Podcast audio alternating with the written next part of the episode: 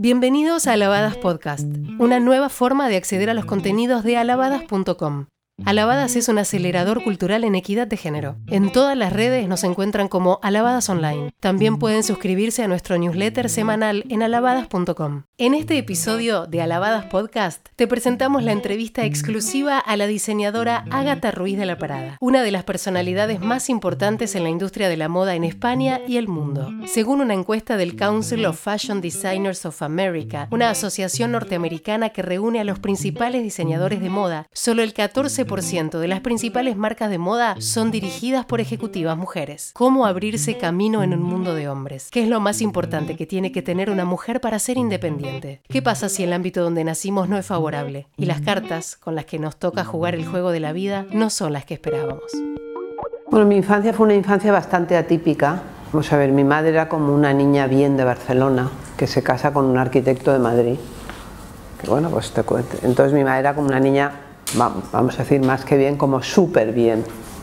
Entonces sus padres como que esnovearon un poco a ese señor. Mi madre no sabía hacer nada, no ha ido ni al colegio, imagínate, ni al colegio.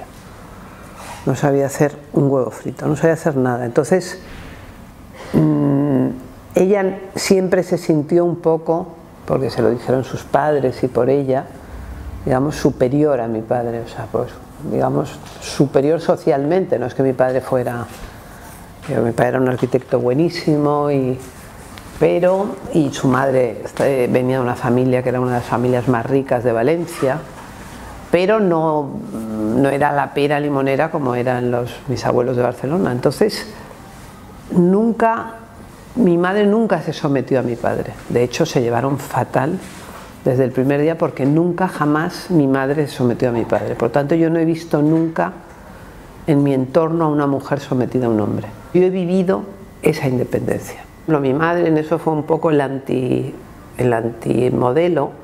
Mi madre lo pasó muy mal por no trabajar. Yo creo que si mi madre hubiera trabajado, su vida hubiera sido infinitamente más feliz.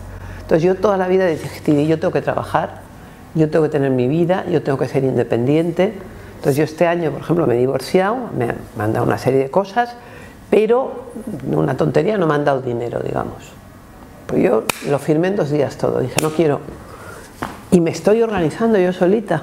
Y yo diría que no he cambiado mi estilo de vida, es más, está igual o si me apuras mejor.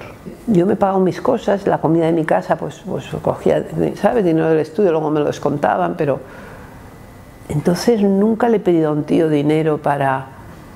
Por lo tanto, es que tampoco en ese sentido no he notado ninguna diferencia, ¿no? Cosa que agradezco una burrada, porque ha habido gente, yo sé de mujeres que se divorcian, se quedan sin un duro, les putean muchísimo con el dinero y tal, y a mí, mm, la verdad que no me han puteado con eso y, gracias a Dios, y bueno, yo ya más o menos tenía lo mío y, y como había, lo demás estaba en el banco, yo he dicho, oye, ¿a mí qué más me da? Que esté en el banco o que no esté en el banco, si yo no lo iba a tocar. Todo eso ha sido por mi trabajo, por mi cosa, ¿no? Al final, entonces yo estaba un poco, es verdad, un poco sumisa en un cierto sentido que yo no entiendo ahora cómo yo he estado tan sumisa, a pesar de que era una salvaje, ¿eh? hacía lo que me daba la gana.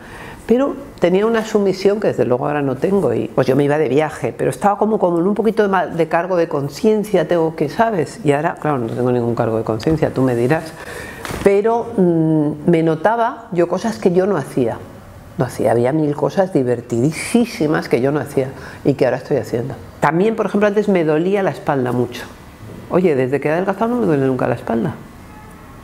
¿Sabes? Yo creo que tenía un peso y yo creo que en el fondo pues tenía otro peso también en mi casa muy pesado. Hay un señor que te impide ser rica, por favor, no le hagas caso. O sea, tienes que, intentar tener tu vida, porque la vida es muy larga, es total, es una cosa que desgraciadamente lo que me ha pasado a mí no es nada original, ha sido un poco cinematográfico en mi caso, pero no original. Y mm, pasa muchísimo. Entonces, si tú tienes tu vida, tus amigos, tu, trabajo, tus ilusiones, tu cultura, tus libros, tus perros, tu tal, pues, pues todo te ayuda, todo eso te ayuda una barbaridad. Tienes que ser independiente económicamente. La mujer que no, o sea, de verdad, venderse por un par de zapatos y por un bolso de, Gucci no merece la pena. Eso desde luego que no merece la pena. Hombre, yo he sido requete feminista toda mi vida, he luchado por los derechos de la mujer a tope, pero también como he sido ecologista toda mi vida y noto unas mejoras, podemos llegar a más, pero claro, en España llevamos dos vicepresidentas del gobierno importantes. María Teresa Fernández de la Vega, que ha sido extraordinaria, y esta que tiene mucho poder, que se llama Soraya, y que es una tía lista como un demonio, o sea, te puede caer bien o te puede caer menos bien, pero lista no puede ser más. Que me gustaría más que hubiera, por ejemplo, yo era fanática de que hubiera ganado Hillary Clinton. Me llevé el disgustazo de que no ganó. En España tenemos hace poco pues, una presidenta del Banco Santander, que además es amiga mía. Eh, yo veo que bueno, pues vamos avanzando y que la alcaldesa de Madrid en este momento es mujer, la alcaldesa anterior a esta alcaldesa era mujer, te puede caer una mejor y otra peor, lo que sea, pero son mujeres, hay muchas ministras mujeres, hay mucho y, bueno, pues poco a poco vas viendo que, que vamos consiguiendo cosas. Yo nunca me he sentido discriminada como mujer porque porque es que yo no me siento discriminada, vamos. Pues mira, mi abuelo tenía unos títulos muy importantes en Barcelona, tal, y mi abuelo tenía un, hijo mayor, que por cierto era mi padrino, que era muy simpático, adorable, bueno, tenía un poco de problemas de, de cabeza, lo pasó muy mal, pero era adorable, encantador. Y se murió sin hijos. Y luego la segunda era mi madre, que mi madre por otra parte era la favorita de, de mi abuelo, ¿no? Entonces con mi madre, pues yo, consideré que se portaron mal con mi madre, ahí sí que hubo una discriminación. ¿no? Hubo una señora en España, se llama Isabel Hoyos, que echándole muchísimo valor porque su, su marido era el mejor amigo del rey y esa relación se enfrió una barbaridad por culpa de esto, eh, montó un follón para que las mujeres tuvieran los mismos derechos que los hombres ante los títulos nobiliarios. Pero los hombres eran muy poderosos y, le tumbaron todo en el constitucional y tal. Gracias a Dios en esa época estaba María Teresa Fernández de la Vega, que había estado en el constitucional y encontró que era una injusticia, que eso era fatal. Yo en ese momento pude estar en el sitio adecuado, en el momento adecuado, que a lo mejor es solamente ese momento, y pude ayudar a una cosa que, bueno, pues bendito sea Dios que pude, ¿no? Porque en Inglaterra yo conozco una amiga mía que es hija de uno de los grandes duques de, Inglaterra, pero importantes de verdad, ¿eh? que nació en uno de los palacios más importantes de Inglaterra, hecho por un arquitecto Adams que te caes, y ella era la mayor. Ella nació en el salón del palacio bueno, pues como no era la, como era la mayor, ahora no te, no te digo que no tiene nada, absolutamente nada, y todo lo tienen los chicos. Y digo, qué pena que yo no sea inglesa, porque, porque, ¿sabes? Te quiero decir que es que no hay derecho que pase eso, ¿no? Porque encima las grandes, por ejemplo en Inglaterra, las mejores reinas, o sea, los mejores reyes de la historia de Inglaterra han sido las mujeres. Y, entonces, ¿qué modo que las mujeres no podemos? ¿Pero esto de, de qué van? Lo que pasa es que hay que luchar porque ahora está lleno de hombres poderosos, pero si lo haces bien, nadie se atreve a votar contra las mujeres porque es que es políticamente muy incorrecto. Y entonces en el, en el Congreso, cuando ya estaba todo hecho, me parece que solo hubo dos abstenciones o tres. O sea que la gente no tuvo las narices porque era un caso de, vamos, de justicia, ¿no? Pero, pero una lucha fue tremenda. Yo creo que lo que es importante en la vida es que tú naces con unas cartas. Y tú tienes que, y tú tienes que ver las cartas y decir, oye, yo con estas cartas, ¿qué hago? Y ha habido gente como Coco Chanel, que ha sido lo máximo como mujer, como diseñadora, como creadora, como personaje, como pensadora, la, pena, o sea, cómo me gusta Coco Chanel, qué tía tan creativa, cómo, bueno, bueno, cómo me gusta, cómo me hubiera gustado ser amiga suya, aunque creo que tenía pocas amigas, pero bueno, a las que tenía eran buenas y, y qué tía tan guay. Y entonces ella había nacido en un orfelinato, o sea que, que las cartas eran muy malas, pero con muy malas cartas tú puedes hacer muchas cosas. Lo que hay que tener es cabeza. Más bien hay muy poca gente que viniendo de un lugar privilegiado, en España ha sido un desastre, o sea, toda la gente, digamos, de lo que es la aristocracia, no han hecho, no han pegado ni un palo al agua y entonces han ido todas las familias a pique, casi todas. O sea, la gente no ha mantenido los palacios, la gente no ha mantenido las... La gente no ha hecho más que vender y vender y vender y no trabajar y deprimirse. Yo conozco muchísimas amigas mías de cuando yo era pequeña, que era lo que eran las niñas bien. Oye, ¿qué pocas niñas bien han triunfado? ¿Por qué? Pues porque no, no, porque ya tenían todo y ya no, no, no han luchado por las cosas, ¿no? Y por las cosas tienes que tener hambre, por lo tanto a veces no tener hambre es malo, ¿eh? Porque necesitas, muchas veces hay niños que lo pasan fatal, pero oye, el que sale de ahí, que listo sale, ¿no? Yo la verdad que lo que he tenido es ilusión y ganas y esas ganas no me han fallado nunca. O sea, me dijo, ¿nunca has pensado en dejarlo? Nunca. No, yo nunca he pensado en dejarlo ni un día de mi vida.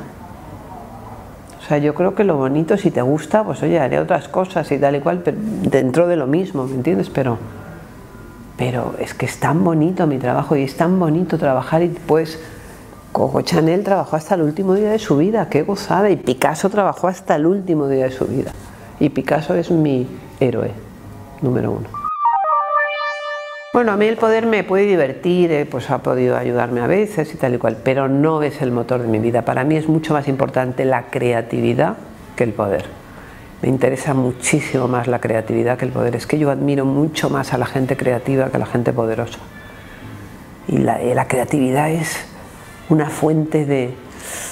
Me gusta muchísimo más. Luego pues, he estado 30 años con un director de periódico, entonces he conocido a superpoderosos, pero me gustan mucho más los creativos que los poderosos. Y entonces ahora lo bonito es la gente que pueda cambiar el mundo y hacerlo mucho más ecológico. Yo creo que ahora estamos en un momento mundial de una enorme creatividad en ese sentido. Y tanto la moda como, como todo tiene que ir por ahí. Pero bueno, yo, yo que he viajado por todo el mundo, pues ahora voy al país más, a Sri Lanka y veo las basuras separándose en tres. Y vas a Bolivia y ves las basuras separándose en tres y dices, oye, qué bien, ¿no? Porque esto es que, es que esto lleva cinco años. Porque si tú lo tiras todo separadito, como lo hacen los, los japoneses, que hay, creo que hay sitios donde está 47 basuras diferentes, es que es limpio, es limpio, es bueno, es, es, es bonito, es que es todo, ¿no? Hombre, yo creo que la mujer es mucho más sensible a los pequeños detalles y, las mujeres tenemos más ganas de hacer las cosas bien y le dedicamos más horas, ¿no?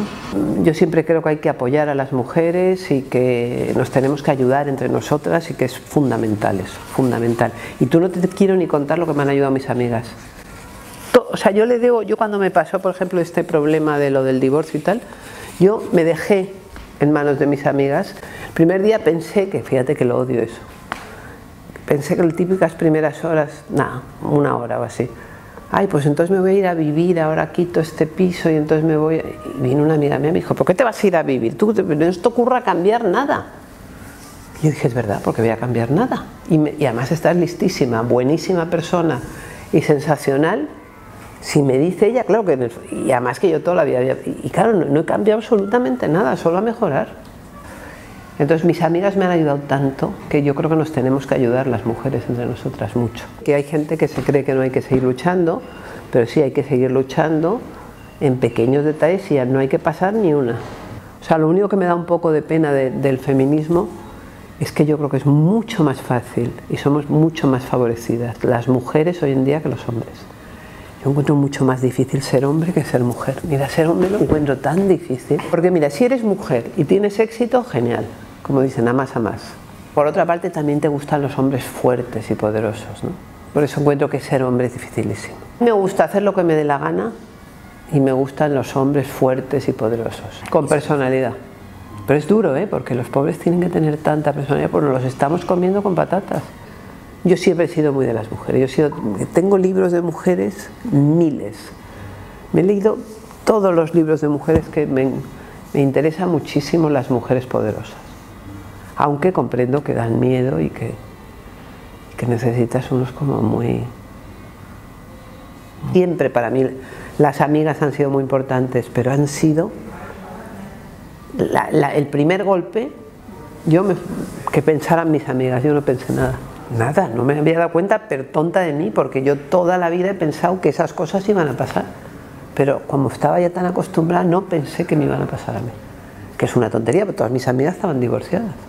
Pero tú tienes que tener las ideas claras, porque las ideas no las puedes tomar en caliente. Entonces yo las ideas que he adaptado para todas estas cosas que tal, ya las tenía de toda la vida. Yo siempre he pensado, entonces yo tardé, yo fíjate, yo me divorcié y a los dos días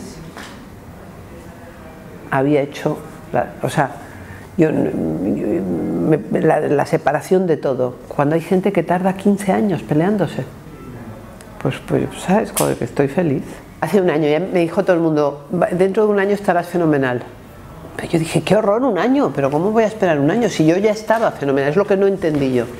Al principio dices, pero si yo estoy fenomenal, ¿por qué tengo que rabiar ni un día, ni dos días, ni, ni cien días? Y un momento muy triste, pero después de ese momento viene un renacimiento muy importante. Yo siempre he sido yo y, me intento y me invitan al Palacio Real y voy así vestida. Bueno, no, no voy así vestida, pero voy de colores y voy con mis cosas y he ido, bueno, he ido de, de, cada manera al Palacio Real. Que, o sea, no digo, ay, me ha invitado el, rey al Palacio Real, me voy a vestir con un traje de chaqueta beige. Pues no, yo voy de agata.